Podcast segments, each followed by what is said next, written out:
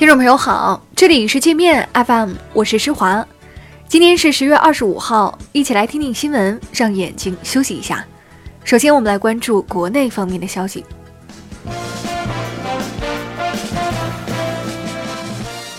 英国伦敦死亡集装箱里的三十九名死者尚未最终确定国籍，此前有消息说都是中国人。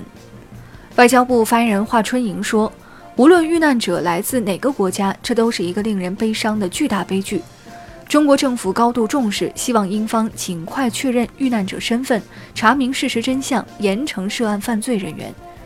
案发地政府当天将半旗向死者致哀。英国媒体说，遇难者是被冻死的，集装箱温度至少在零下二十五度，被发现时可能已经死去十几个小时。CNN 说，事件可能跟欧洲人口贩卖有关。两高发布司法解释规定，网络平台在提供搜索引擎、即时通讯、网络支付、购物、游戏、直播等服务时，造成用户信息泄露或违法信息大量传播，将被追究刑事责任。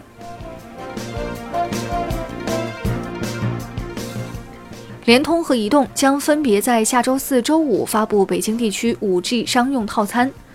据报，三大运营商已在北京建成一万三千个 5G 基站，年底前将增加到一万五千个。北京五环内目前已基本覆盖了 5G 网络。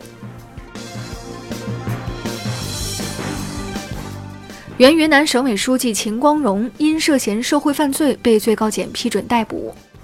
秦光荣今年五月初投案自首，是十八大后第一个主动投案的省委书记。云南近年来腐败大案频发，从白恩培开始，连续两任省委书记落马；昆明市则连续出现了四个腐败市委书记。中国高铁再获海外大单，中铁建签下泰国机场高铁项目，总投资额两千两百四十五亿泰铢，折合人民币约五百二十五亿。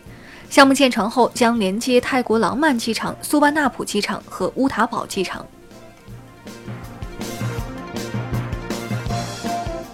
在特斯拉上海工厂生产的标准续航升级版 Model 3轿车开始接受预定，起售价三十五万五千八百元，预计明年第一季度开始交付。特斯拉股价暴涨百分之十八，空头一天损失了十四亿美元，折合人民币将近一百亿。北京快递小哥将能参与职称评审，包括技术员、助理工程师、工程师、高级工程师和正高级工程师五个层级。侵华日军刽子手岸谷龙一郎的侄女岸谷和再次向杨靖宇谢罪。一九四零年，东北抗日联军领导杨靖宇遭叛徒出卖，落入日军手里，被岸谷龙一郎砍下头颅。今年八十四岁的岸谷和年轻时曾前往通化谢罪。他在谢罪信中说：“对于日本的侵略，谢罪多少次都不够。”今天是任正非七十五岁周岁生日，被软禁在加拿大的孟晚舟写信给任正非，请父亲等他回来。孟晚舟在朋友圈里说：“父爱如高山，巍峨绵延；父爱如天空，深远宽厚；父爱如大海，永恒深邃。”只是偶尔会咆哮。我们接着来把视线转向国际。波音计划年底前复飞737 MAX 系列客机，狮航和埃航空难遇难者家属表示坚决反对。家属们说，波音不能为了追求利益置安全于不顾，在问题没有解决之前，人们不能看着它再出新的悲剧。737 MAX 半年连出两次空难，导致346人死亡。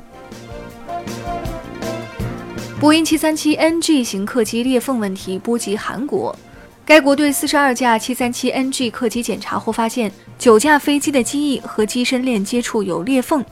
美国此前在抽检中已经发现三十八架737 NG 客机有同样的裂缝，检出率高达百分之四点六九。